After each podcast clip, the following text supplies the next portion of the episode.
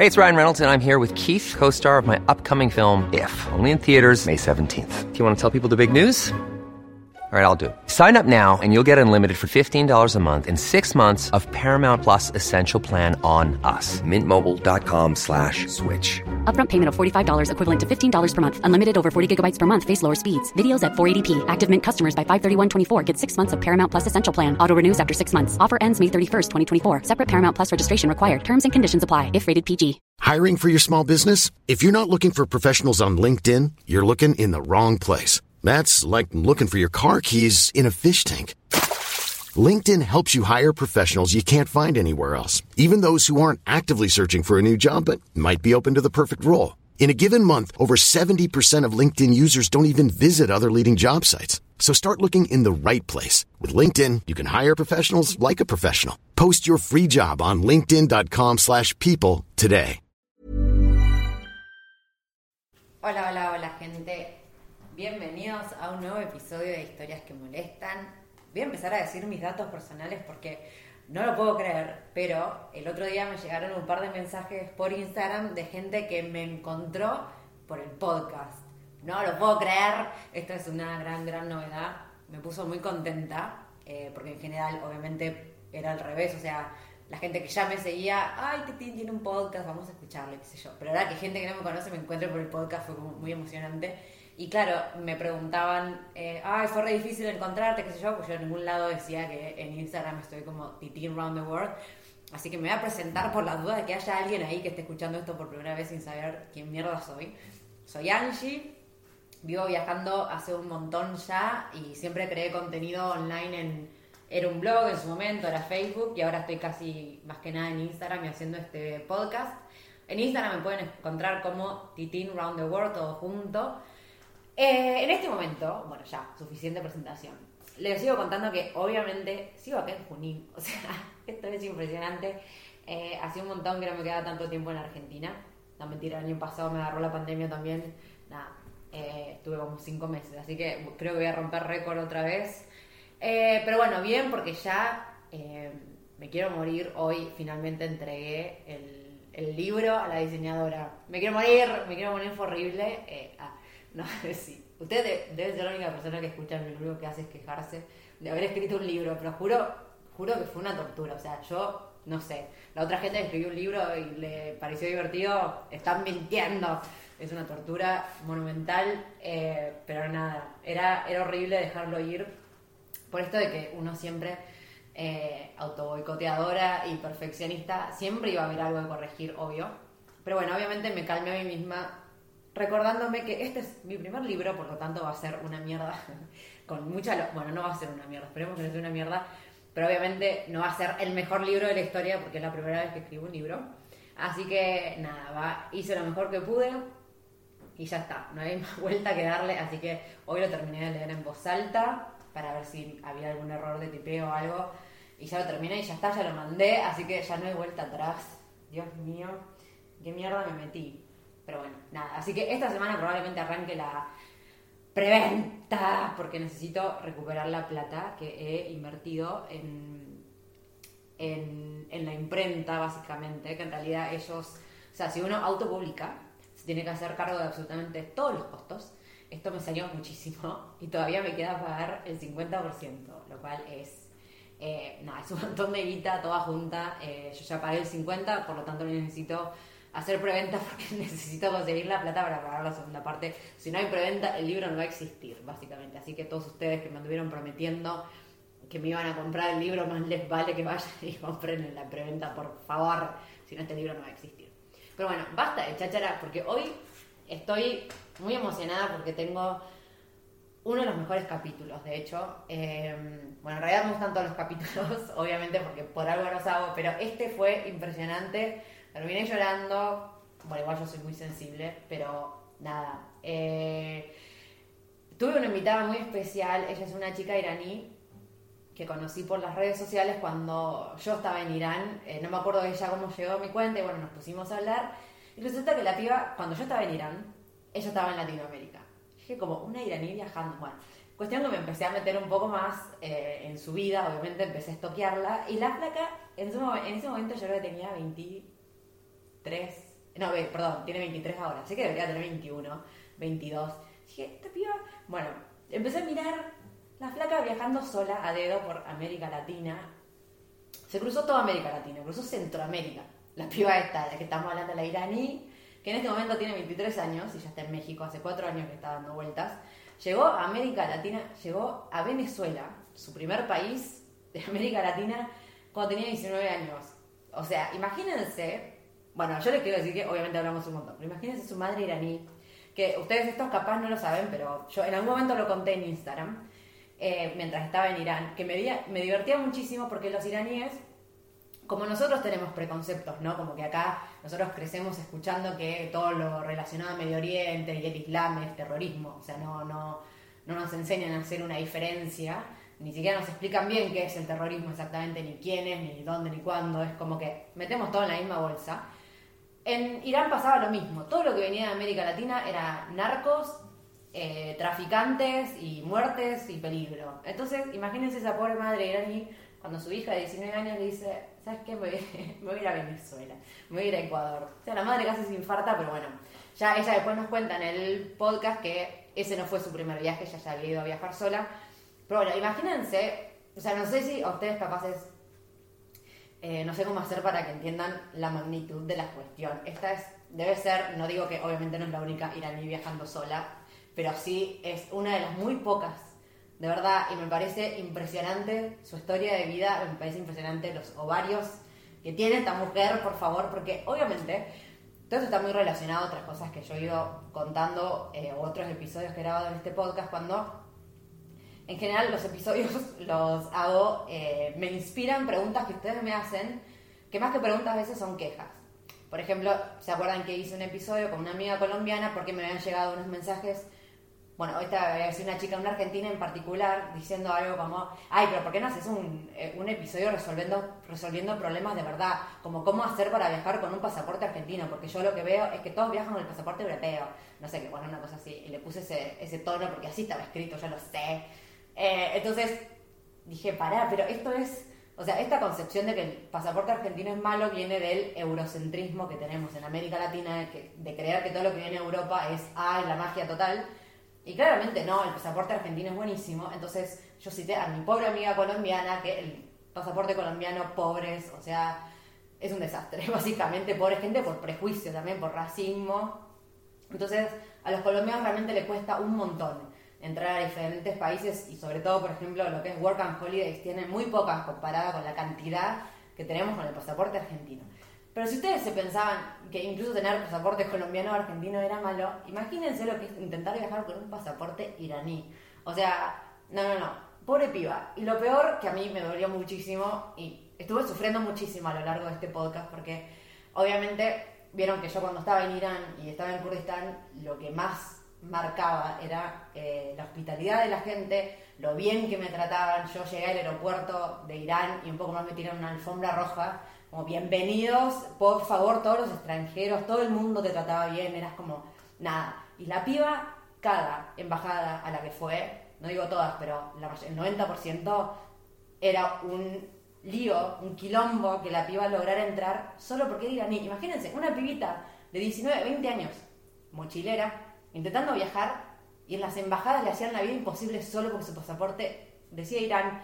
Y la embajada argentina en Mendoza ya hasta malditos perros, em, le dijo que no, perdón, no me estoy confundiendo, fue la Embajada Argentina en Santiago de Chile, ella tenía que eh, aplicar para la visa, o sea, primero y principal, en Argentina tenemos lo que es, eh, cuando vas a Irán tenés la visa eh, on arrival, que es de un aeropuerto, por lo tanto no tenemos que sacar una visa para ir a Irán. Nosotros vamos a Irán y en el aeropuerto tramitamos y pagamos esa visa. Bueno, ella tenía que pagar la visa, sacar la visa de antemano para entrar a Argentina Cuestión que va a la Embajada Argentina de Santiago de Chile y le dicen no. Porque, ah, porque pasaporte iraní. No, no puedes ir a Argentina. O sea, imagínense mi indignación ya de entrada es como decir, qué reverendos forros de mierda, discriminadores, racistas, etcétera, etcétera, porque los iraníes, bueno, ya saben, yo tuve la mejor experiencia en mi vida de viaje, la tuve en Irán, en Kurdistán, por lo bien que me trataron, y estar escuchando que una pibita iraní que está, quiere hacer lo mismo que yo, viajar por el mundo con otras culturas, le digan que no en la embajada de mi país Ay, no, no, no, no. Bueno, cuestión, obviamente que me recontra calenté. Pobre piba, pero bueno, cuestión que le hicieron, ella volvió a insistir. O sea, ah, no, ya me acuerdo. Bueno, vale, pues le estoy contando la historia yo, pero es que me indigna. Cuestión que al final sí pudo entrar a Argentina, pero solo le dieron 30 días. Y después cuando fue a renovar le dieron solo 30 días más y ella lloró también. Eh, porque ella, por suerte, la gente en, una vez dentro de Argentina la trataron muy bien y ella es, vamos a decirlo, es su país favorito ah, de toda América Latina. Ella anda con su mate para todos lados. La amamos, estaba tomando su mate cuando estábamos grabando este podcast. Y encima va a hablar en español, pero bueno, obviamente porque hace cuatro años está viajando por América Latina, pero, ay no chicos, yo la amo, estoy enamorada de esta mujer eh, pero me voy a callar porque sí, estoy, les estoy quemando todo el podcast, soy la peor, siempre hago lo mismo, pero es que me emociona. Em, otra cosa que les quiero decir antes de ya dejarlos con Meli es que eh, obviamente corté la charla porque teníamos, o sea, imagínense, si ustedes tienen un iraní enfrente que hace cuatro años está viajando dedos sola por Latinoamérica, la cantidad de preguntas que tienen, la cantidad de cosas que se les ocurren, o sea, pónganse en mi lugar. Así que le dije, mira, Meli, tú me agradas y yo te agrado, así que nos vamos a juntar muchas veces más porque esto da para muchísimo. Así que ahora cuando terminen de, escribir, de escuchar este podcast, quiero que vayan a Instagram, titinroundtheworld.com y me digan qué preguntas tienen para Meli, porque obviamente nos vamos a juntar. Igual eh, yo les voy a dejar en Instagram el espacio para que, para que hagan sus preguntitas. Bueno, igual por Instagram, por mail, por donde me encuentren, eh, me dejan sus preguntas porque imagino que ustedes también deben tener muchísimas dudas al respecto. Me voy a callar en este momento porque si no, este episodio se va a hacer larguísimo. Les mando un besote grande y toda la info se las dejo al final del episodio. Un beso. Hola gente, muy bienvenidos otra vez a este podcast Historias que molestan. Hoy los estoy saludando desde Junín. Yo sigo acá todavía por la pandemia, obviamente, y por el libro que ya, ya, ya sale. Pero hoy estoy acompañada de una invitada recontra archi mega especial. De hecho, yo venía pensando en ella hace un montón y dije, bueno, no, no le voy a escribir porque seguro debe estar muy ocupada.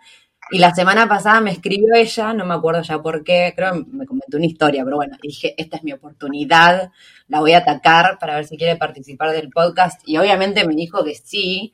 Estoy hablando de Meli, ella es una chica iraní que está viajando por Latinoamérica hace ya como cuatro años, así que imagínense la historia que hay detrás de todo eso y obviamente yo quiero que primero la invité por propia curiosidad, o sea, esto creo que es más que nada para mí que para ustedes, pero obviamente sé que ustedes también quieren saber esta historia, así que sin más preámbulos, acá está Meli escuchándome desde México, de hecho.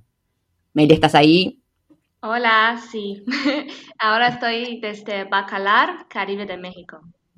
Gracias por tenerme. En Tierna. Aparte, encima habla español, creo que mejor que yo, así que esta chica es impresionante. No, la verdad. está tomando su mate. le voy a pedir una foto para que para probarlo. Sí, la verdad que no creí, cuando empecé este viaje, no creí que es posible aprender otro idioma a mis 20 años. Como que la verdad que no creí que es posible. Como en primeros seis meses solo podía decir hola, ¿cómo estás? y contar hasta 10. Y bueno, poco a poco ya, porque viví con los locales, no tenía otra opción tenía que aprender. Pero te, te fuiste a Irán sabiendo inglés. Sí, por lo sí, sí, solo inglés, no podía hablar nada de español.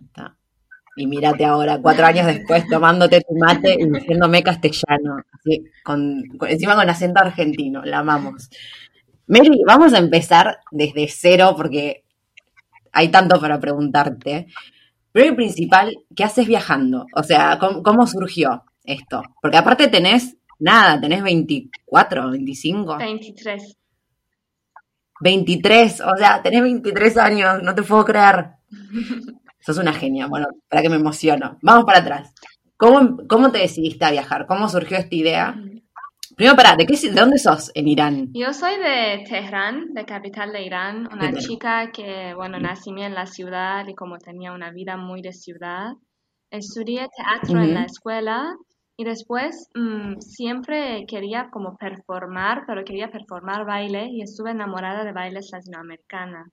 Y decía mi mamá después de mi, como de mi diploma de teatro que yo no quiero ir a la universidad, pero quiero trabajar, guardar dinero a viajar. No sabía dónde, no sabía cómo, pero tenía ese sueño de salir y conocer a otros lugares. Y normalmente nosotros queremos como inmigrar, a ir a Europa, Estados Unidos, Canadá, Australia, todo eso, pero yo no sé, yo como mm, tenía, sabía que voy a salir a conocer otros lugares, no sabía dónde y cómo.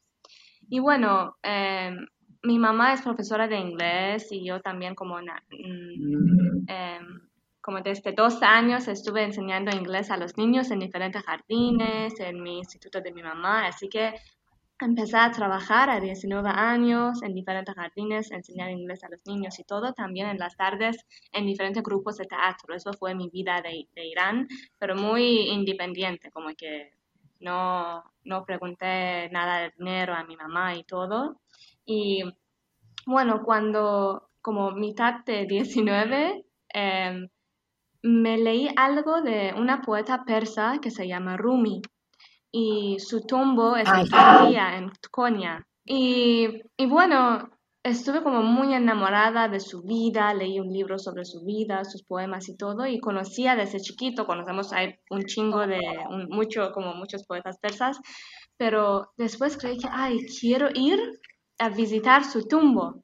Y mi mamá me dijo que, como, ay, pero Rumi está en todos lados, Rumi está acá, como Rumi no está allá en su, en su tumbo. Y dijo, no, me voy y, yo como apliqué, no tenía pasaporte, como que hay familias también en Teherán que cada año salen del país a viajar, nuestra familia no, como que yo solo una vez, dos veces en mi vida antes, cuando tenía cuatro años y cuando tenía seis años, salí, salí de Irán con mi familia a Turquía y Dubái y ta, como que no, nunca viajé, adentro de Irán tampoco nunca viajé. Pero bueno, Em, fue como una locura preguntar eso a mi mamá y decir que, bueno, tú siempre, mi mamá siempre dijo, después de 18 años es su vida, eh, tengo tres hermanas, y que es su vida y yo no puedo decir nada a ustedes y ustedes deciden. Y yo dijo las mismas palabras a mi mamá, que mamá, tengo 19 años, quiero ir a visitar eh, de Rumi por una semana y el, el Noruz. Me fui y, pero como que todas mis tías, mis abuelas, todos dicen a mi mamá, ¿cómo puedes permitir a ella que hace eso? Mi mamá me dijo, ella no me pregunta nada de dinero, guardé su dinero, aplique por su pasaporte, así todo, todo, y yo no puedo decir nada a ella. Como que ella no me soportó emocionalmente, primera vez que salí de viaje, pero tampoco no podía decirme no, ¿me entiendes?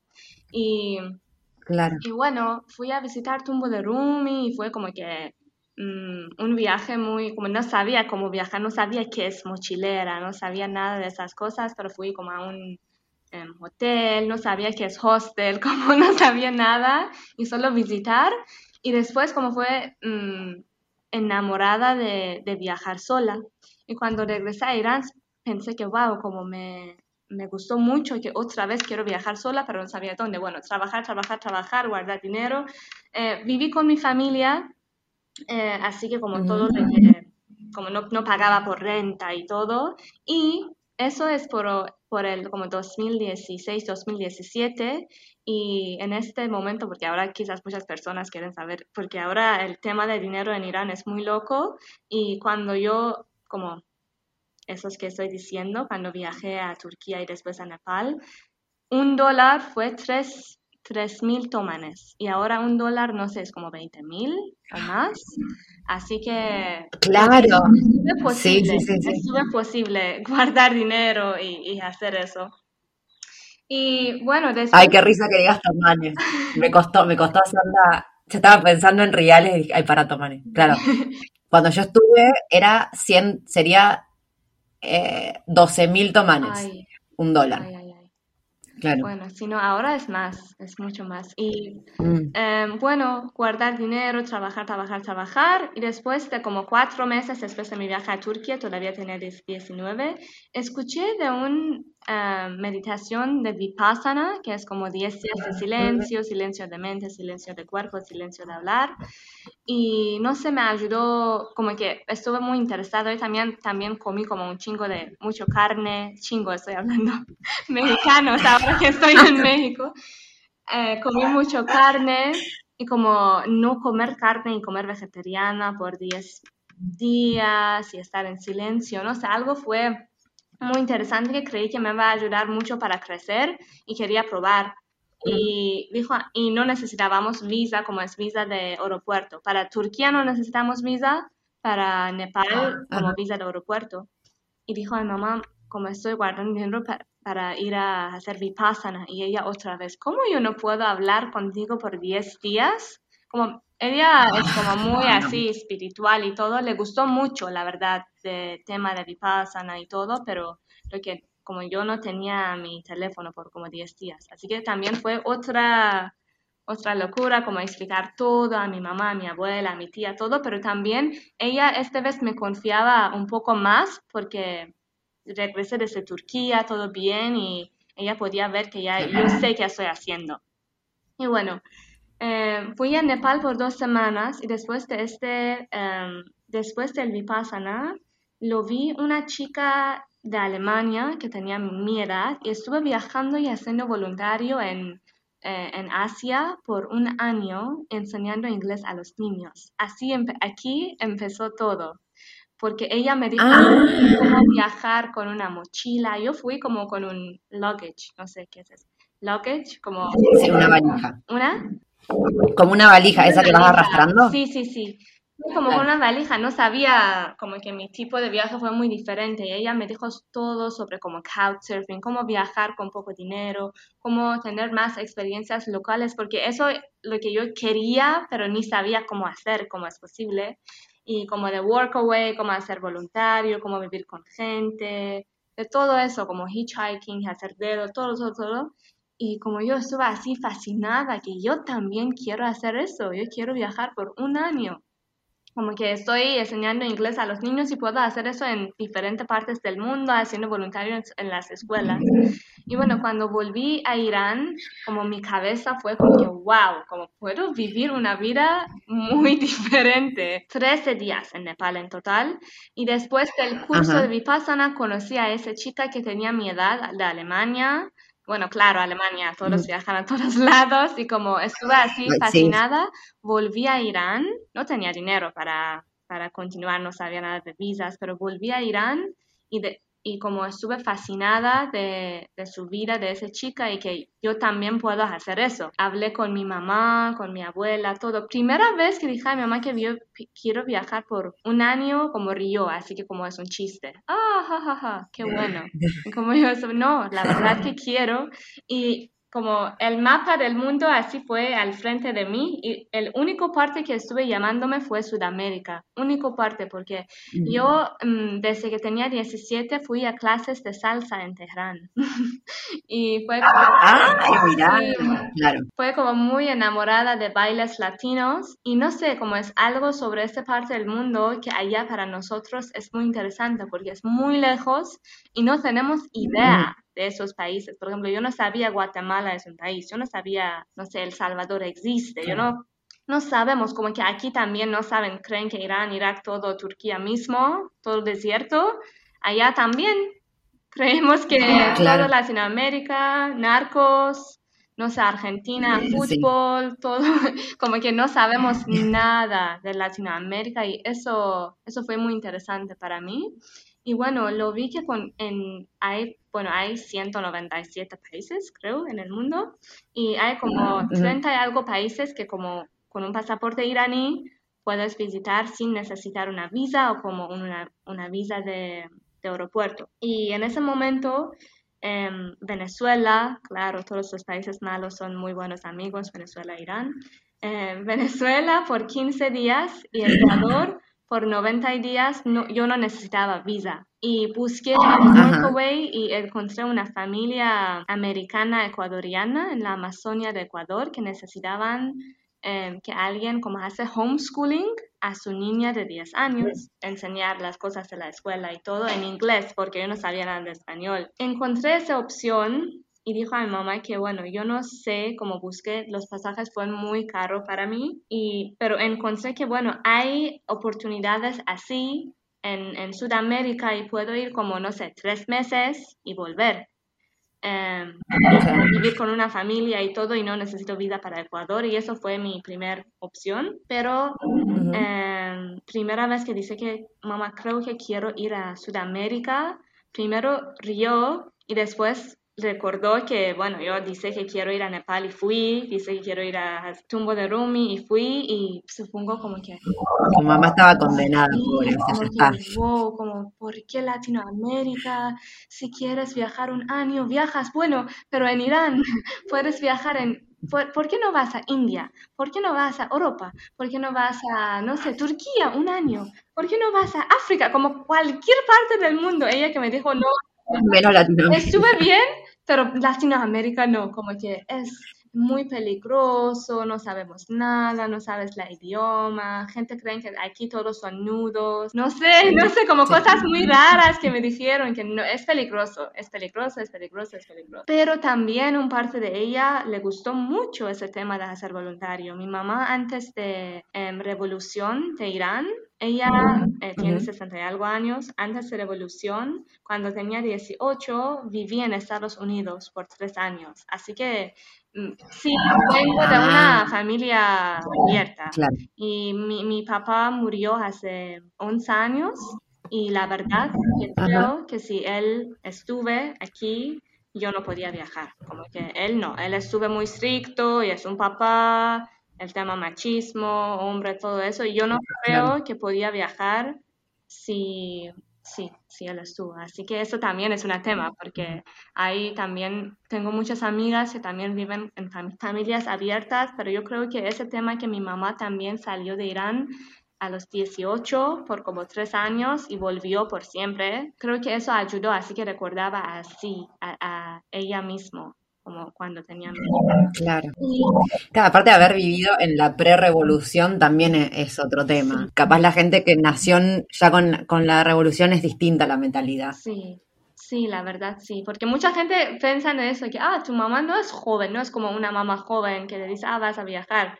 Y yo digo que no, pero eso la verdad ayuda porque vivió su vida antes de revolución, así que tiene una mente abierta, así como, como como vos dices. Y, bueno, em, así fue como que yo tenía un medio piano que toqué y que cuando tenía 17 con mis... Bueno, en Noruz hay, hay, como un AD, no sé si sabes qué es AD, que mucha gente de la familia te dan dinero, como una el nuevo año iraní, como... Que hasta Noruz estoy al tanto que es el, inicio del año nuevo persa, que es en primavera, digamos, marca el inicio de la primavera también. Pero ID no sé. ID es dinero que, lo, em, por ejemplo, los tíos y tías y papás de la familia regalan a los niños de la familia. Nosotros mm. siempre recibimos como dinero de, todos, como mm, abuelos, abuelas, eh, tíos, tías, mamá, papá, amigas de mi mamá, amigas de mi papá, todo. Y yo con mis ah. ADs, como los dineros que me regalaron cuando tenía 16 y 17, em, me, me, compré un así como medio piano, no, no un piano, pero como un, no sé, algo como, como piano, pero muy chiquitito. Y eso tenía conmigo que yo compré para mí y eso vendió y compré un boleto a Venezuela. y mi mamá fue muy enojada ese día y yo dijo que bueno, eso es mí, pero no, ¿por qué? ¿Por qué Venezuela? Y como Venezuela fue uno de los países, cuando buscabas como Google, cuáles son los países más peligrosos en el mundo, como Venezuela, Caracas fue uno de los primeros. Yo también tengo un, montón de amigos venezolanos y son lo más es hermoso, pero para afuera, lo peor de lo peor, viéndolo de afuera. Así que imagino a tu pobre madre. mi mamá como que no, toda mi familia, no solo mi mamá, como que ella tenía mucha presión porque mi abuela y mis tíos y todo dicen a ella que tú no estás un buen mamá, que estás permitido a tu, a tu hija que hace como una cosa muy peligrosa y todo, mucha presión, pero yo tampoco como que, no sé, tenía algo en mí y dijo que, mi mamá me dijo, ¿por qué no esperas? Porque yo salí, dos, salí Irán dos días antes de mi cumpleaños de 20. Y me dijo, ¿por qué no esperas, que es como en diciembre, ¿por qué no esperas hasta marzo, que es nuevo año, y después vas? ¿Por qué no esperas un poco más? Siempre me dijo, eso fue como su tema. Pero ¿por qué no esperas un mes más, dos meses más? Y yo dijo que no, como yo tengo una fuerza aquí adentro de mí que quiero hacerla ahora. Sí, lo sentí. Sí, y eso es como 10 meses antes, 10 meses después de mi viaje a Nepal. Así que regresé a Irán, trabajé un montón, todo, todo tiempo. Eso es como durante mucho tiempo que hablé sobre eso con mi familia.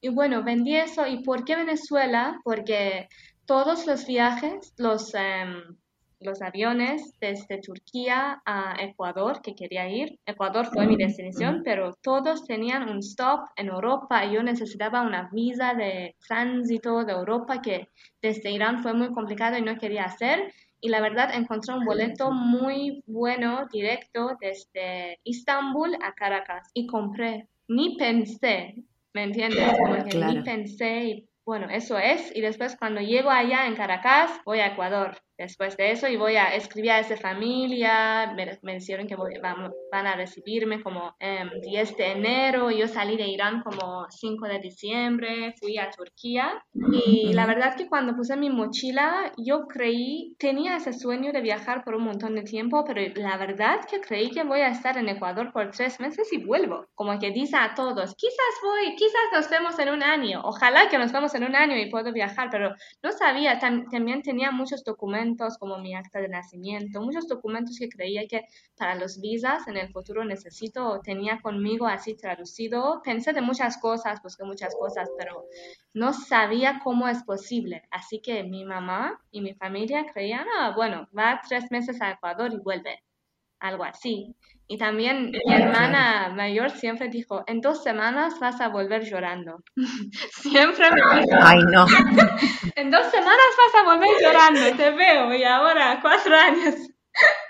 Dios mío. Pero para, eh, te iba a preguntar, justo me olvidó. ¿Sos la hermana más chica? Eh, no, tengo, soy en el medio. Tengo dos hermanas que son mellizas y tienen como 26 años. Yo tengo 23 y mi hermana menor tiene 21. Mm. ¿Y tu hermana menor está pensando en viajar? ¿O qué opinan tus hermanas de tu viaje? Eh, bueno, primero quiero decir que esto la verdad ayudó un, montón porque si fue solo, solo una niña, para mi mamá fue difícil dejarme, pero ella como un chiste me dice, bueno, tienes cuatro, tengo cuatro hijas, uno se va de viaje, tengo tres más. Como también yo sabía que mi mamá no va a estar sola, ¿me entiendes? Y eh, uno de ellos es como que no puede ni pensar como si voy a viajar, voy a viajar, vacaciones, ¿qué estás haciendo con tu mochila? Hacerlo, no entiende. El otro entiende y es para, como dice chido, pero yo no voy a hacerlo chido, eh, cool, muy bueno, pero yo no voy a hacer. Y la menor, la verdad, quiere y está viajando con su novio en, en Irán, en norte de Irán. Ahora están en Tonekabón, en Rash, allá en el norte. Y así como le gusta mucho, sí, sí, sí, sí, ella está bien inspirada y pero con su novio me dije, no, sola no puedo, no quiero. Ay, qué lindo. Bueno, seguro, probablemente seas la inspiración, obviamente. Entonces, bueno, llegaste a Ecuador y ¿cómo fue tu primer choque? Porque más allá, o sea, habías viajado a Turquía, habías viajado, bueno, Nepal igual también es bastante distinto, pero imagino que Latinoamérica fue completamente distinto para lo que estabas acostumbrada. Eh, sentí que estoy en otro mundo. Primero, por ejemplo, fue muy caluroso Ecuador, Guayaquil, llegué es bueno. Mi historia de Caracas es como otro, otra cosa, pero como que no, no podía, como que en Irán también en las casas como ponimos como shorts y tops, como ropas así bien, pero no sé, siempre estuve así buscando como que, oh, la gente está me mirando. Oh, la gente, pero no, nadie está mirando, nadie está, como todo es normal. No, no sentí cómodo, mejor dicho, no, no sentí muy cómodo en mi, en mi cuerpo. Y primer shock, bueno, después como probé todas esas frutas, mango, aguacate, esas cosas que no existen, como no existen o no lo vi en Irán. Y mi primer shock, la verdad, fue en Montanita, Ecuador, después de 10 días que em, fue con em, dos chicas de Australia y una chica de Brasil. Y ellos, bueno, Brasil, Australia, siempre así nacen en el agua, ¿me entiendes? Como tienen un muy buen contacto con el mar, con el agua, hacen surfing, todo eso. y como todos estuvimos hablando y dijeron, bueno, vamos al mar, vamos a nadar. Ah, sí, chido, bueno, vamos. Y ellos se fuimos al mar y bueno, primera vez creo que fue mar Pacífico y fue que como, wow, como todo, y estoy mirando la gente, es un mar público, es una playa público, gente fue como, no nudo, pero sin, eh, algunas chicas no tenían el top de bikini, topless, ¿cómo puedes decir? Sí, también le decimos topless. Y todo como estoy mirando todo eso y después mis amigas, ah, ven, vamos. Y yo, como ellos eh, corrieron hasta el mar y, y yo así en la playa, no podía creer como estoy mirando a mi cuerpo, a mi bikini, a otros lados, como que no mames, no puedo creer que, que como que, wow. Y como así medio llorando, medio emocionada y como corría al mar y en el agua y sentí muy libre y también como quería llorar, la verdad. Y tenía mis amigas y no podía explicarme. Ellos tampoco, como ellos estuvieron en su mundo, no sabían, no tenían idea qué está pasando en mi cabeza. Pero eso también, por la verdad, por primer año, cada vez que fui nadando, siempre todavía estuve pensando, estuve conscious de eso, que yo estoy en un bikini. Como ahora no tengo ese consciousness, ahora para mí no, no pienso de eso no más, es muy normal.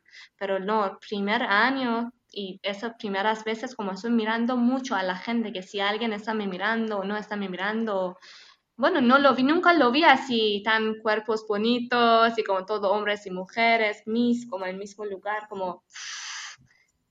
Claro, porque encima, em, tipo en Turquía y en Nepal mismo, también no es que la gente anda, o sea, yo me acuerdo en Nepal eh, estaba siempre de pantalón largo y capaz ni siquiera una musculosa, o sea, estaba con una remera mangas cortas, como que tampoco estaba bien visto que, que las chicas estén en short en Nepal, así que de hecho sea, habías salido de Irán, pero de todas formas habías ido a dos países que también igual son un poco más conservadores. Y claro, llegaste a Latinoamérica, al Caribe, estamos todos en pelotas.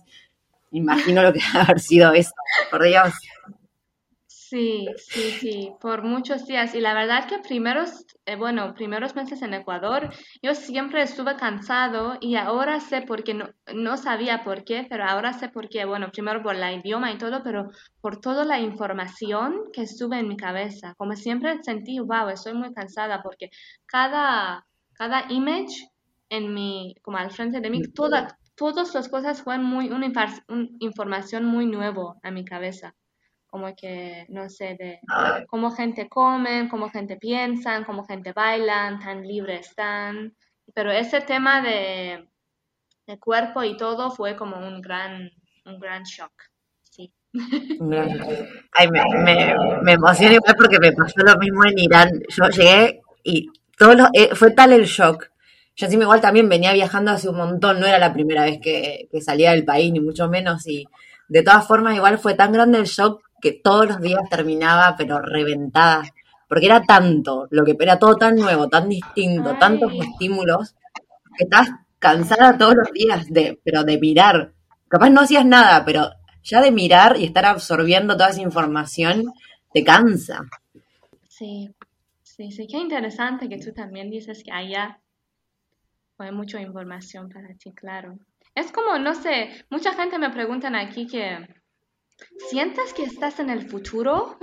¿Sientas que vienes del pasado? Y es como sí y no, como que de muchas maneras siento que sí, como, no sé, como todavía en un parte del mundo mujeres. When you're ready to pop the question, the last thing you want to do is second guess the ring.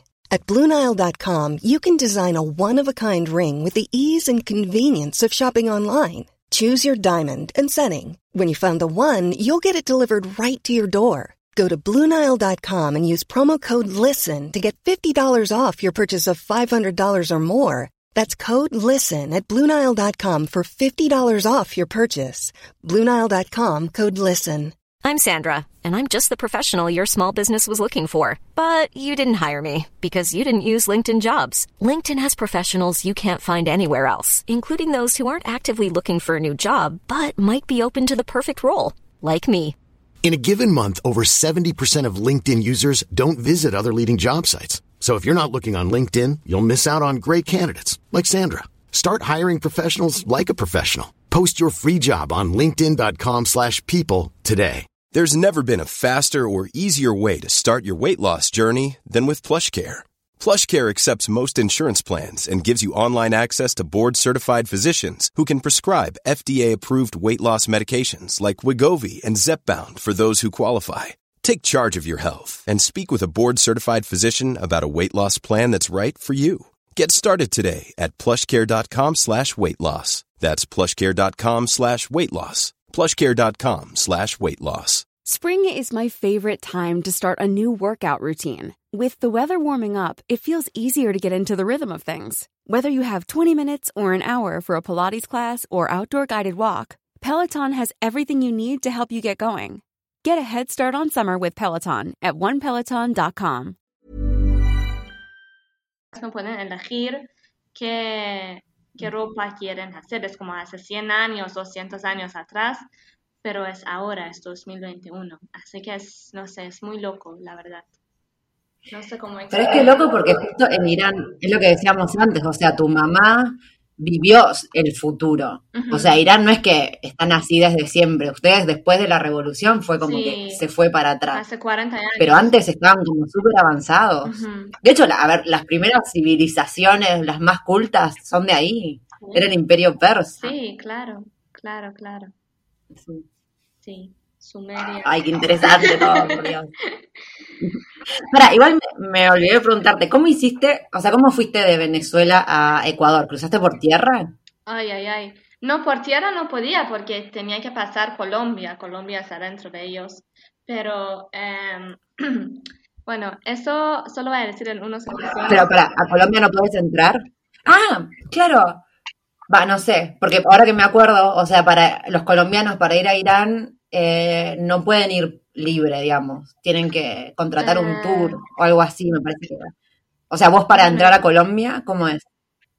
Yo, Colombia es uno de los países más difíciles. em, para mí, Colombia y Argentina en Sudamérica fueron los países más difíciles. Yo necesito una visa para casi todos los países y no importa si esos países también o no. Los colombianos pueden viajar a Irán y en, como, como vos, en aeropuerto de, de Teherán pueden obtener una visa.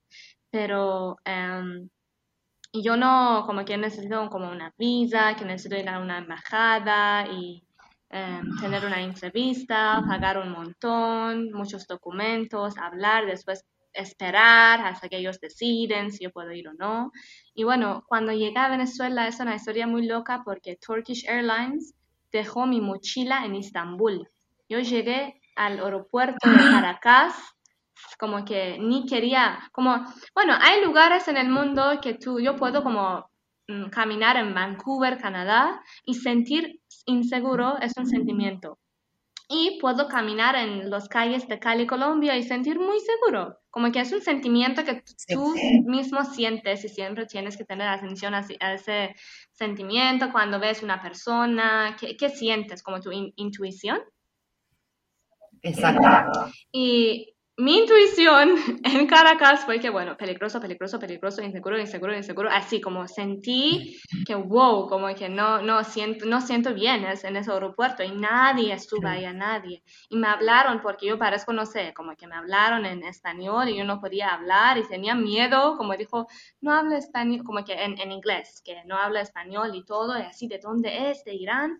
Y bueno, quer- queremos decir algo em, Turkish Airlines hacía algo mal y todas las maletas y cosas están todavía en Estambul. Va a llegar en dos días. Así que yo llegué, llegué en Sudamérica. Pero bueno, toda mi mochila, mis documentos, todo, todas mis cosas están allá en Estambul.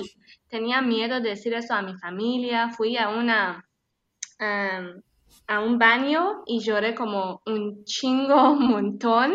Después como busqué un alejamiento, gente me ayudaron, me, me querían dinero, como que wow, como una, una locura, pero podemos decir que después de dos, dos días me volvió em, mi, mi mochila y después con una pareja em, venezolano que viví con ellos, que fue como muy, muy buena pareja.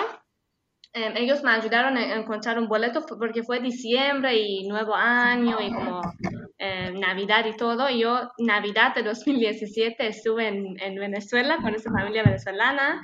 Después no fui con avión a Ecuador y allá hice couchsurfing por primera vez. Así que cuando llegué en Ecuador, hice couchsurfing y después voluntario y después todo, todo empezó, pero con avión. Em, y, y después de esos tres meses, después de dos meses, puedo decir que esa cosa, tema de Irán, como de em, con Trump, empezó. Como yo estuve allá en Ecuador, tenía un mes más en Ecuador y estuve pensando, me quedo porque podía em, renovar mi visa de Ecuador por tres meses más. Estuve pensando de todo, como que si puedo aplicar por una visa de Perú o Colombia o no sé, Bolivia, voy a viajar, voy a volver, extraño, pero quiero salir, pero todo, como quiero continuar, pero extraño a mi familia, como esas cosas, estuve pensando y ese tema de dinero empezó, que un dólar fue como de, de 3 mil eh, dólares, empezó a 7 mil y después 10 mil y mi mamá, mi mismo mamá, me dijo, Meli, hagas lo que quieres, te extrañamos mucho, pero ahora si vuelves, como ella me dijo, que ahora si vuelves y, trabajas en el mismo, bueno, tengo mi trabajo y todo en Irán, pero en dólares no va, no va a hacer nada porque el valor de nuestro dinero cambió totalmente. Por eso que como pensé que, wow, yo tenía dinero para como primeros, no sé, como por primeros, yo salí de Irán con 1.500 dólares y por seis meses viajé con esos 1.500 dólares, como en Ecuador, en Colombia, en Colombia, Colombia y Bolivia. Y no sabía qué hacer, pero mi mamá me dijo que si crees que puedes continuar, continúas. Así que apliqué por una visa de Colombia y fue muy, muy, muy loco porque, bueno, en la embajada Colombia tiene algo que como un una conexión con Estados Unidos, porque desde Colombia puedes pasar a Centroamérica e ir arriba hacia Estados Unidos. Así que con, fue como muy difícil y en, en, la entrevista casi lloré porque me dicen, ¿por qué quieres ir? Y yo dije que, bueno, yo ah. leí 100 años de soledad de Gabriel García Márquez en persa, estoy fascinada a ese escritor, quiero ir a tierra de Gabriel García Márquez, amo la Shakira, quiero ir a Barranquilla, Cali, capital de la salsa. Como yo sabía, tenía mucha información de Colombia y como que yo tengo muchas razones para ir. Y, pero pero no, no tenía ningún visa en mi pasaporte y ellos creen que, bueno, claro, quizás voy a quedarme en Colombia, es una chica sola de Irán y todo, fue muy difícil y tenía una entrevista y un documento no tenía. Y volví y el otro día me dijeron casi que no, como que no. Yo dijo, por favor, voy a, voy a volver con ese documento y después pensamos.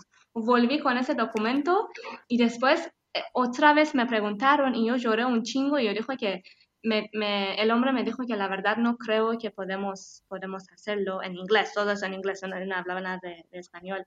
Y yo, yo dijo, y lloré como al frente de ese hombre, lloré, yo dijo que la verdad que para mí va a cambiar mi vida, estoy así muy cerca y yo estoy enamorada de salsa y quiero ir a Cali, Colombia y creo que todas las personas en el mundo tienen que tener esa opción a visitar cualquier lado que quieran, como no entiendo eso, como todo, todo, todo, y eso, y lloré, lloré, lloré, y él como así sentí como, no sé, porque también, también tenía mucha información.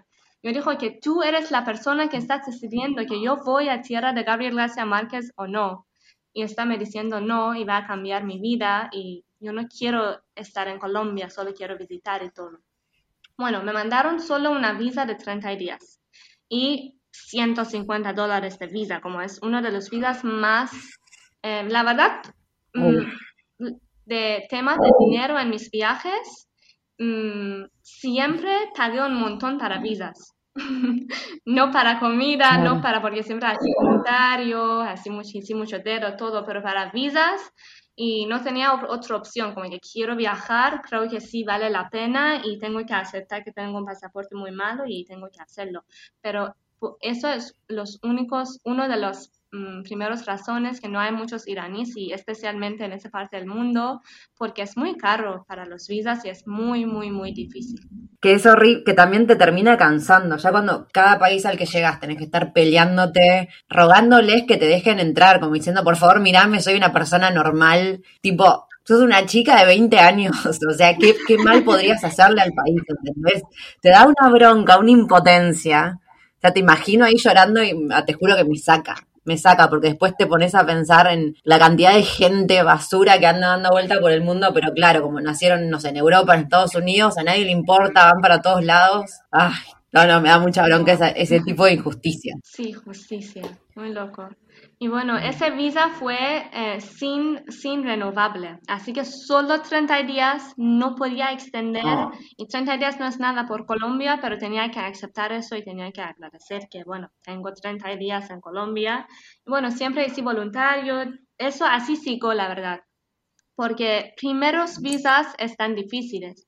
Pero, por ejemplo, para Bolivia, Bolivia es visa de aeropuerto, pero después de Bolivia y Perú y todo eso, yo cada vez aprendí más cómo aprender, cómo aplicar por una visa y ellos cada vez fue un poco más fácil porque los miraban, ah, bueno, estuve en Venezuela, Ecuador, Colombia, Bolivia, ahora quiere ir a Perú. Bueno, ya, está viajando.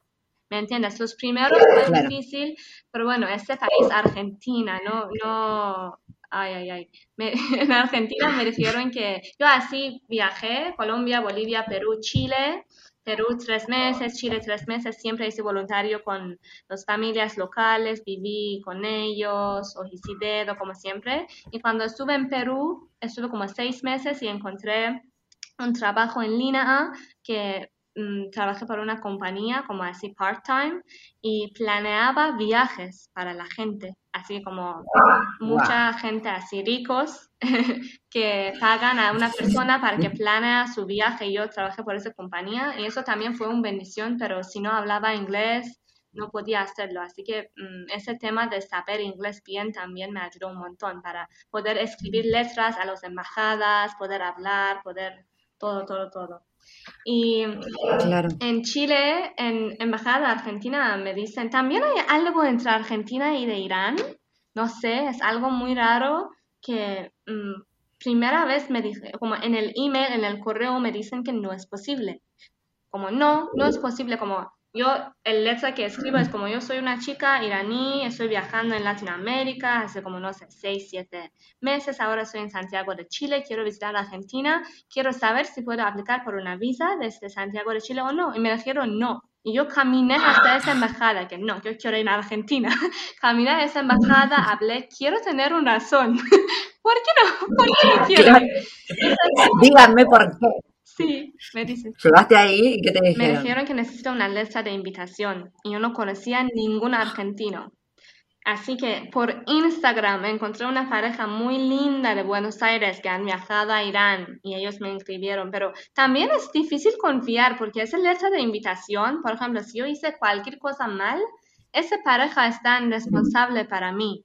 Así que, o sí, no sé cómo pueden usar esa letra de invitación, como yo podía como así llegar a Argentina y decir, ah, yo no tengo dinero, ustedes me escribieron que están responsables para mí, por favor, me ayudan y todo. Yo no hice eso, pero como que es muy difícil, yo entiendo de otras personas de confiar a una chica que no se viene de Irán, de otro país, que ellos no saben, no tienen ninguna idea de ese país y escribir una letra de invitación y todo. Pero finalmente, después de seis semanas, obtení esa visa también y así, así seguí mi viaje al país. Ay, visa de Argentina, eh, cien- creo que como, como, como, como Colombia, 150 dólares. Pero ellos también, oye, oye, oye, eh, yo es una palabra chilena que aprendí, puta la wea. Yo siempre todavía Sí. puta la wea. Ellos solo me mandaron 33 días. Como que normalmente es 90 días, como país gigante Argentina. 33 días, ¿cómo? Y como, como vos que también viajas lenta, sabes que lento. Sabes que es difícil, no sé, 33 días es nada por Argentina. Cuando tenía renovar mi visa en Mendoza, creí que pueden darme 90 días más y allá también otra cosa. Cambié todos mis planes, pero me mandaron 33 días más. Tenía que pagar, no sé, algo, otro 50 dólares. Por eso hice mucho dedo en Argentina porque pagué todo lo que tenía a visas. Ay, no. Pero sí, no sé qué, o sea, qué injusto, porque yo, o está, está bien, pagué, creo que 75 euros me salió la visa en el aeropuerto de Teherán eh, por 30 días, pero cuando volví a renovarla, que también me dieron 30 días, igual ahí pagué, eh, creo que, cuatro, creo que 3 euros, que era en ese momento, o sea, Mm, nada, por otros 30, eh, por otros 30 días. Pero qué injusto, que aparte que te digan que no, así de una, como, ¿quiénes somos? Aparte Argentina, que entra cualquiera, todo un desastre acá, de repente se ponen, ay, que no entre la iraní. No, no, no. Qué bronca, porque aparte, perdón, ya me, me saca, No. porque a mí, eso, eso es lo que yo pienso cuando estaba en Irán, todas las todo el mundo me trataba tan bien, tan bien, incluso, o sea, no es solo las personas, porque yo sé que viajando por Argentina vos conociste un montón de gente que te reayudó y por eso te encantó tanto el país, pero a mí incluso, o sea, más allá de las personas en Irán, incluso en, en la burocracia, o sea, todo el mundo me trató súper bien todo el tiempo, todo el tiempo, o sea, la gente de los negocios, la gente en la embajada, la gente, los militares en la calle, o sea, todo el mundo me trataba espectacular y yo me sentía con tanta culpa porque pensaba, Dios mío, si estos iraníes van a Argentina, Dios mío, o sea, los van a tratar para la mierda la gente, o sea, no la gente normal, ¿no? Sino esto lo que me decís en la embajada y todo eso, también por puro prejuicio, me daba una bronca y ahora me lo estás confirmando, o sea, no, no, no, mucha impotencia. Sí, sí, sí, sí. Pero así es. Es, es difícil. Es, la verdad que es muy, como, por ejemplo, en, en frontera de Chile y Argentina, em, tenía una experiencia muy, muy, muy mal em, en la cordillera. Para, ¿entraste por, eh, por el norte o por Mendoza? Por cordillera, desde Pucón a... No Junín de los... Sí, creo que a Junín, ¿sí? Sí, Junín de los Ay, Andes. sí. No, yo soy de Junín de Buenos Aires, eh, no soy. Ojalá fuera de Ah. Junín de los Andes. Ah, yo siempre creí cuando dijiste Junín, siempre creí que es Junín de los Andes. Hay muchos Junines. Ay, no.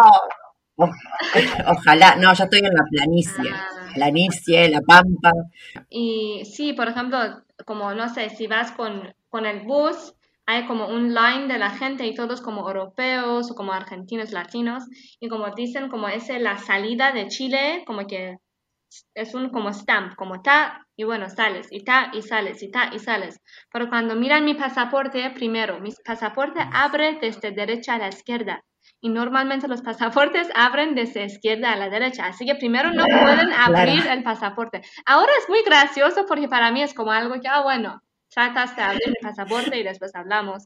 Ahora, ahora sé cómo manejar esas situaciones y todo, pero primero no pueden abrir. Y después cuando abren, miran mi, mi foto con, con la burka. Y después miran a mí con la mochila y todo. Y yo sé, hola, así. Como que después así no, no, no saben qué hacer, como buscan así en su, en su cosa, Irán, es vida, qué, qué, qué. Así que esas in- injusticias sentí mucho, como una, no sé, como una persona negra, como que tienen, es, em, sienten muchas cosas racismas, yo sentí como así muchos em, injusticias, sentí un chingo y también lloré mucho, pero también como que, ¿qué, qué podemos hacer? Y- pero, ¿y qué pasó ahí en esa frontera? Ay, eso es una, eso es una historia larga porque yo también en Chile tenía visa de 30 días, pero renové mi visa por 60 y más días, así que en total fue 90 días. Pero cuando renové mi visa en norte de Chile, ellos no ponieron eso en el computador o algo, o como la gente en la frontera de Pucón no podían encontrar que yo renové mi visa. Yo tenía la carta, tenía todo, solo, solos, pero ellos en el computador solo tenían mi nombre y 30 días. Así que fue una locura no. explicar. Yo, yo no me dejaban a, a entrar a Argentina. Yo tenía que salir y la policía, eh, una, como una locura. Yo como fue muchas veces con las policías, de- no muchas veces, como no sé, tres veces, cuatro veces, pero cosas así muchos pasaran porque yo sabía las reglas, pero ellos no. Nunca, yo creo que nunca un iraní pasé esa frontera así, así que para ellos fue muy nuevo, no sabían qué hacer, no sabía qué decir, y yo sabía que yo tengo todos mis documentos, yo sé tú, tú qué tienes que hacer, pero ellos no, así que todo fue un, también yo no podía hablar muy bien. Por, en ese momento en Chile solo podía hablar el presente y palabras y palabras, gramática nada, y no en el pasado, no en el futuro, solo así en el momento en el presente podía hablar. Así que una locura, la verdad. Dos días más estuve en Chile, tenía que ir a la policía, a PDI, y esas cosas. Y al final del día fue su culpa y me, me, me hicieron como disculpa, lo siento. Fue nuestra culpa de esa inmigración en norte de Chile que tú renovaste tu visa que ellos no ponieron. Y yo dije, bueno. Ay, Dios mío. Me pasó, eh, me pasó lo mismo, parecido, en una, en la frontera de Rusia a Finlandia por tierra, en colectivo, que, claro, nosotros para Rusia, con pasaporte argentino, no necesitas visa. Para nada, o sea, vos podés llegar y tenés un permiso eh, como un arrival de 90 eh, días. Pero claro, esto yo lo sé también, obviamente, como vos, viste, tenemos todo estudiado lo que necesitamos para cada frontera y demás. Entonces yo, yo sabía esto, pero claro, en una frontera por tierra, ellos no tenían ni idea. Y me estuvieron, claro, yo hacía ya como dos meses que estaba dando vuelta ahí y no tenía ninguna estampa en el pasaporte, no tenía nada. Entonces les agarró un ataque y claro, tuvieron 40 minutos buscando a ver dónde, si era verdad que los argentinos necesitábamos visa, me empezaron a apuntar absolutamente todo y nadie hablaba inglés, obviamente yo no hablaba ruso, fue horrible, fue horrible, pero bueno, es, es, como, hay cosas que, en inmigraciones no saben y bueno, también entra tanta gente que yo después te pones de su lado y decís, bueno, es verdad, pero el tema de ahí, que te traten mal o no, ya eso no tendría nada que ver. Por lo menos te pidieron disculpa, vamos a decir eso. Sí. Sí, sí, después de dos días. después de dos días, de que te estuvieron ahí llorando y sufriendo. Qué terrible. Y en ese momento tenías 20, 21. 20. 21. Todavía 20. Qué genia. ¿Nunca tuviste miedo? ¿Nunca te arrepentiste?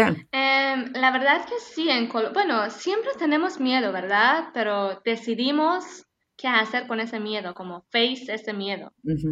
Mm, siempre. Yo creo que no es, no es eh, verdad si decimos que, ah, viajemos, pero no, nosotros no tenemos miedo, ¿no? Yo creo que yo tengo mucho miedo de muchas cosas, solo que hay que decidir, bueno, tengo miedo y no hago, o tengo miedo, pero sí voy a hacer a ver.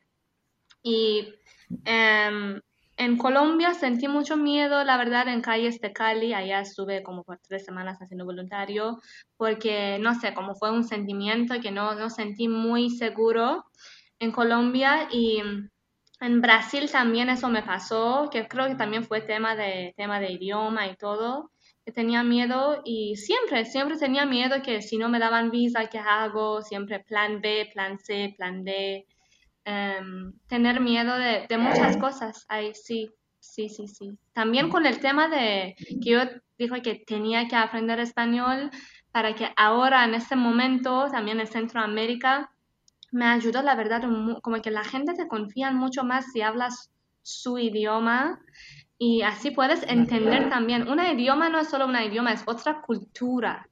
Así que, no sé, ayuda mucho también a sacar el miedo, a entrar a otro mundo, a otros como, em, sí, culturas, a entender la gente y todo. Sí, es, totalmente eso que decís. Aparte, cuando es un miedo real también y cuando es un miedo que, que nos imponen a nosotros por, no sé, por lo que llegamos a leer en los diarios, y es esto que decís de, de confiar en la intuición. Es como que puedes tener miedo, pero la panza te dice, bueno, sí, igual anda, hacelo o no, por acá no te metas, andate para otro lado.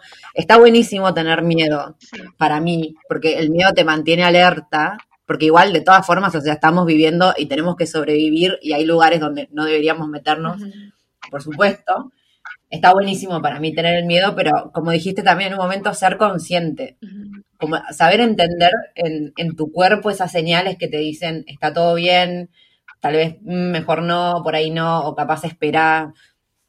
Me encanta, me encanta. Para, te quiero preguntar a todo esto, que no te pregunté al final, ¿cómo fue eh, estar sin tener que usar el hijab todo el tiempo? ¿Qué, qué cómo se sintió? Em, como primeros días, primeros meses que no usé. Mm.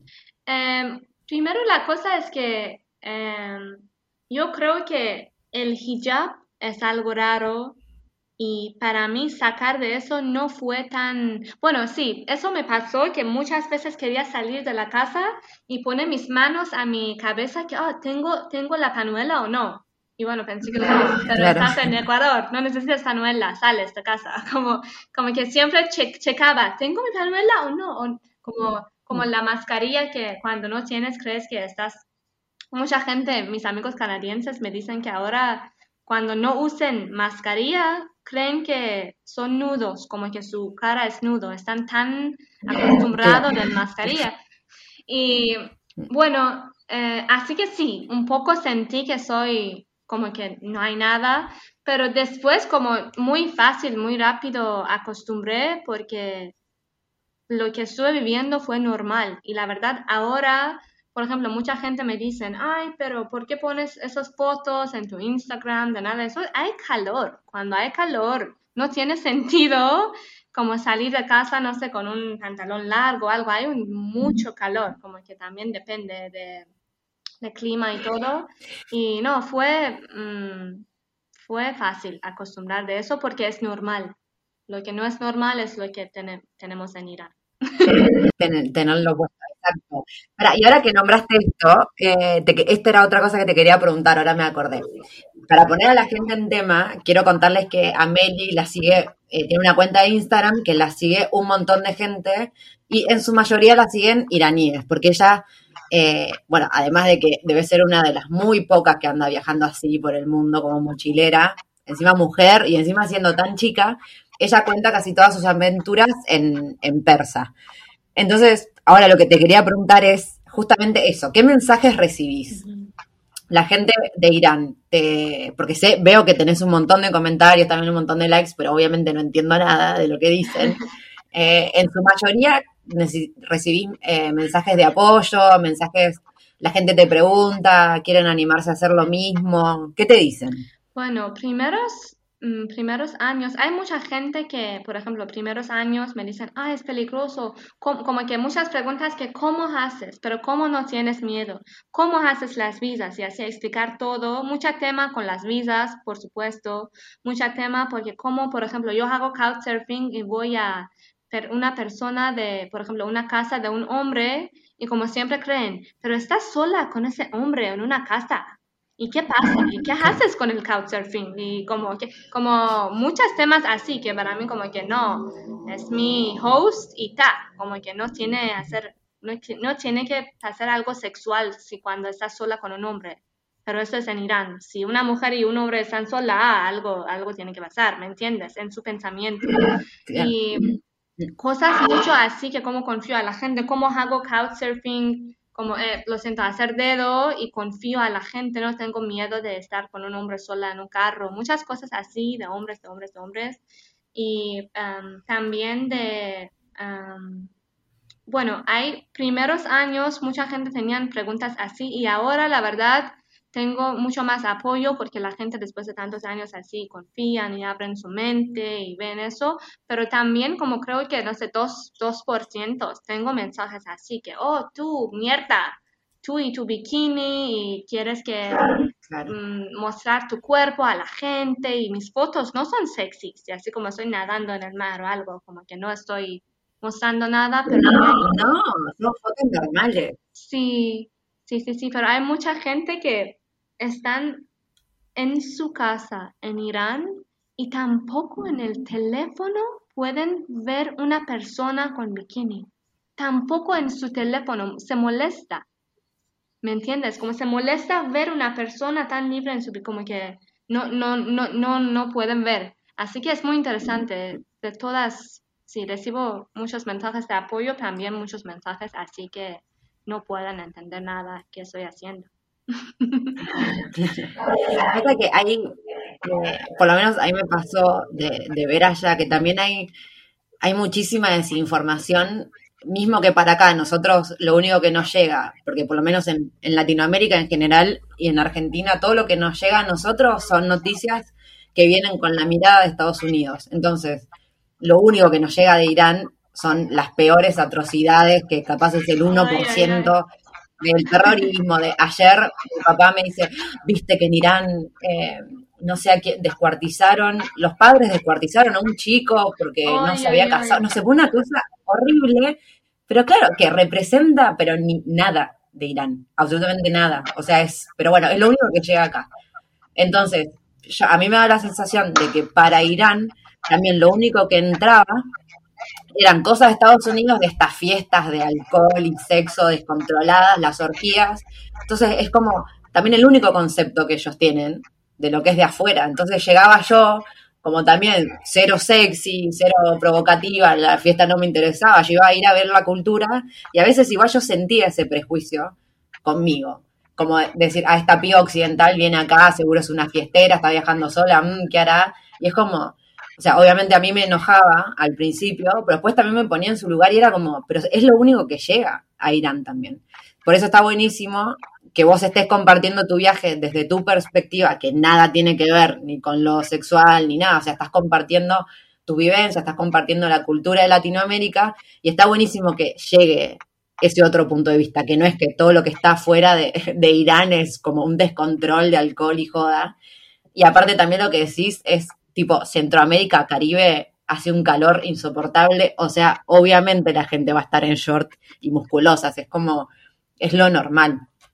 Así que me, encanta igual que estés compartiendo, porque me parece que más allá, o sea, ni siquiera creo que la gente hasta tenga una mala intención, sino que realmente a veces lo que pasa es que hay eh, mucha ignorancia eh, de, lo que, de lo que pasa afuera también. A mí me da esa sensación en Irán. A veces capaz me cuestionaba mucho, ¿cómo? ¿Pero cómo estás viajando sola? ¿Pero cómo no tenés novio? ¿Pero cómo? Que a tu edad, que no sé qué. Pero yo realmente me daba cuenta que eran preguntas curiosas, en serio, o sea, no me estaban juzgando, sino es que como que no entendían que mi realidad también era posible, que yo venía de una familia bien, que había ido a la universidad y que estaba viajando porque me gustaba conocer una cultura y nada más. Así que, nada, me parece espectacular que estés compartiendo porque de a poco, como decís, igual también lo notaste, o sea, lo que capaz la gente te comentaba hace cuatro años no es lo mismo que estás recibiendo ahora, capaz ahora la gente está como abriéndose la mente. Ay, gracias por compartir eso, que fue muy interesante para mí también, no sé, escuchar eso de tu experiencia que tenías en Irán. Muy interesante, gracias. Estoy así pensando de, muchas cosas, muy loco. Es que es súper loco todo lo que pasa. Eh, es re interesante. Em, bueno, ya vamos una hora, así que te voy a proponer que cortemos acá porque sé que la gente eh, no escucha más de una hora en general de podcast.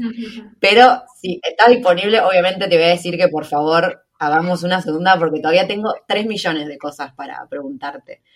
Te voy a preguntar una más, ahora que se me vino a la cabeza. Em, en estos años, desde que desde que llegaste a Latinoamérica hasta ahora, ¿cuántos iraníes te cruzaste haciendo lo mismo que vos? Eh, me cruzó, me Ahora puedo pensar de cuatro iraníes. Bueno, lo vi, por ejemplo, una familia iraní que viven en Chile, una familia iraní que viven en Brasil, eso viven allá. Pero me crucé de una pareja iraní que estuvieron haciendo lo mismo por Centroamérica, me, me crucé en, en, um, Costa Rica. Ellos ahora están en Irán y por como seis meses estuvieron viajando, pero una pareja de 40 años, eso me crucé. Em, en Bolivia me crucé una chica que vino de Irán, conocía a un chico europeo en, en, Irán y después viajaban juntos. Bueno, no creo que nadie sola lo vi. Em, sí, esa chica fue como tres meses en Bolivia, después volvió a Irán. Y también me cruzó, sí, una, una chica iraní sola de 34 años, pero ella tiene pasaporte de eh, Sweden, Suecia. Como que es una mujer iraní, pero que tiene pasaporte europeo y vivía allá muchos años. Eso me cruzó en Ecuador y otra vez ella lo vi en, en Panamá. Em, sí, no, sí. Ahora puedo pensar de eso, la verdad. Sí, lo vi aquí en México, lo vi algunos iraníes, pero todos viven en Estados Unidos, así que no, no es el, no vienen de Irán acá. Son como viven en Estados Unidos o Canadá y como viajan, no sé, por dos semanas de vacaciones a México o a Guatemala, lo vi unos, pero vivieron en Canadá y viajaban por Guatemala como por 10 días de vacaciones. o sea, bueno, espero que, que, a partir de ahora y con tu ejemplo se animen se animen mucho más, pero bueno, obviamente hay que, hay que ser conscientes también de que, eh, que en tu caso, o sea, viniendo de Irán y demás, no es que, no pasa simplemente por una cuestión de, animarse a viajar o no, como capaz puede pasar eh, acá en Argentina, que es una, es casi siempre una, un, únicamente una decisión personal, el tema de si te vas de viaje o no. Eh, y en Irán, más allá de que capaz a veces pueden tener todas las ganas del mundo, pero ahora, como decís, el tema este económico es un desastre. O sea, para juntar dólares en Irán es, cuesta un montón. Después, en tu caso, también tenemos que hablar de que había ahí una mamá muy liberal que había viajado también por su cuenta. O sea, hubo un montón de factores que, que ayudaron a que vos estés viajando. Así que no, mm, no, es tan fácil que de repente digamos, ay, que viajen todas las iraníes, obviamente no va a ser así, pero yo creo que tu, que tu ejemplo va a sumar un montón. Así que espero que sigas viajando mucho tiempo y compartiendo. Así también se desmitifica todo este tema de, también sí, del miedo a Latinoamérica y demás. Que igual, obviamente, a ver, hay que decirlo, yo en Irán, eh, Irán es, de todos los países en los que estuve, Irán y Corea del Sur son los dos países más seguros, pero así a niveles que, nada, yo iba por la calle, no me preocupaba nunca por nada, a cualquier hora, eh, y sé que Latinoamérica, o sea, mí, por ejemplo, no sé, si un europeo me dice que va a Irán, yo le voy a decir, sí, anda, recorre todo, es todo espectacular, qué sé yo si me dice que quiere venir a Argentina, voy a empezar, bueno, pero tené cuidado con esto, no salgas con el celular a la calle, que fíjate en la esquina. O sea, sé que Latinoamérica es peligroso, pero no al nivel, obviamente, que se muestra capaz en las noticias internacionales. Y aparte, te tenemos a vos acá compartiendo tu viaje ya hace cuatro años y estás ahí sana y salva, viajando a dedo, aparte, ay, tenemos tantas cosas que hablar que te tengo que preguntar, pero bueno, es mucho, es mucho. Meli, te agradezco muchísimo. Sé que madrugaste también para, para estar en esta llamada. Eran las nueve de la mañana cuando esta pobre se juntó acá conmigo a grabar un podcast un sábado. Así que le vamos a agradecer muchísimo.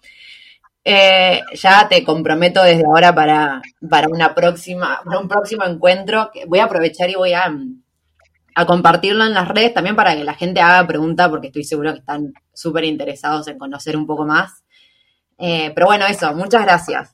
Eh, la verdad que tenés una vida súper interesante y te quiero exprimir lo más posible. No, muchas gracias a vos por tenerme. Para mí es una gran em, experiencia compartir todo eso y también estoy aprendiendo mucho a tus viajes. Estoy aprendiendo de mi país y todo eso es, es muy interesante nuestra amistad. Así que gracias por todo.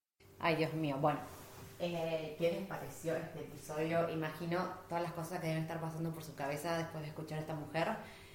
Em, les recuerdo que pueden dejarme sus preguntas en, cualquier lugar donde me encuentren, sea Instagram, eh, mail, blog, donde quieran. Voy a estar esperando para volver a juntarme con ella, que ya tenemos programado. Eh, nada, les súper agradezco por estar del otro lado. Acuérdense que el café, invitarme un cafecito, una birrita siempre está disponible. Em, pronto, estén atentos a la preventa del libro también, que ya está por, salir esta semana seguro.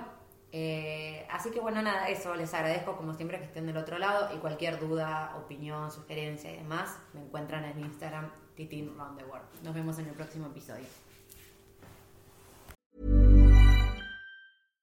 How would you like to look five years younger? In a clinical study, people that had volume added with Juvederm Voluma XC in the cheeks perceived themselves as looking five years younger at six months after treatment. Look younger, feel like you. Add volume for lift and contour in the cheeks with Juvederm Voluma XC. Reverse signs of aging by adding volume to smooth laugh lines with Juvederm Volure XC. For important safety information and to find a licensed specialist, visit juvederm.com. That's J U V E D E R M.com. Not for people with severe allergic reactions, allergies to lidocaine, or the proteins used in Juvederm. Common side effects include injection site redness, swelling, pain, tenderness, firmness, lumps, bumps, bruising, discoloration, or itching. There's a risk of unintentional injection into a blood vessel, which can cause vision abnormalities, blindness, stroke, temporary scabs, or scarring. Talk to a licensed specialist to find out if it's right for you. Even when we're on a budget, we still deserve nice things. Quince is a place to scoop up stunning high end goods for 50 to 80% less than similar brands. They have buttery soft cashmere sweaters starting at $50, luxurious Italian leather bags, and so much more. Plus, Quince only works with factories that use safe, ethical, and responsible manufacturing. Get the high-end goods you'll love without the high price tag with Quince.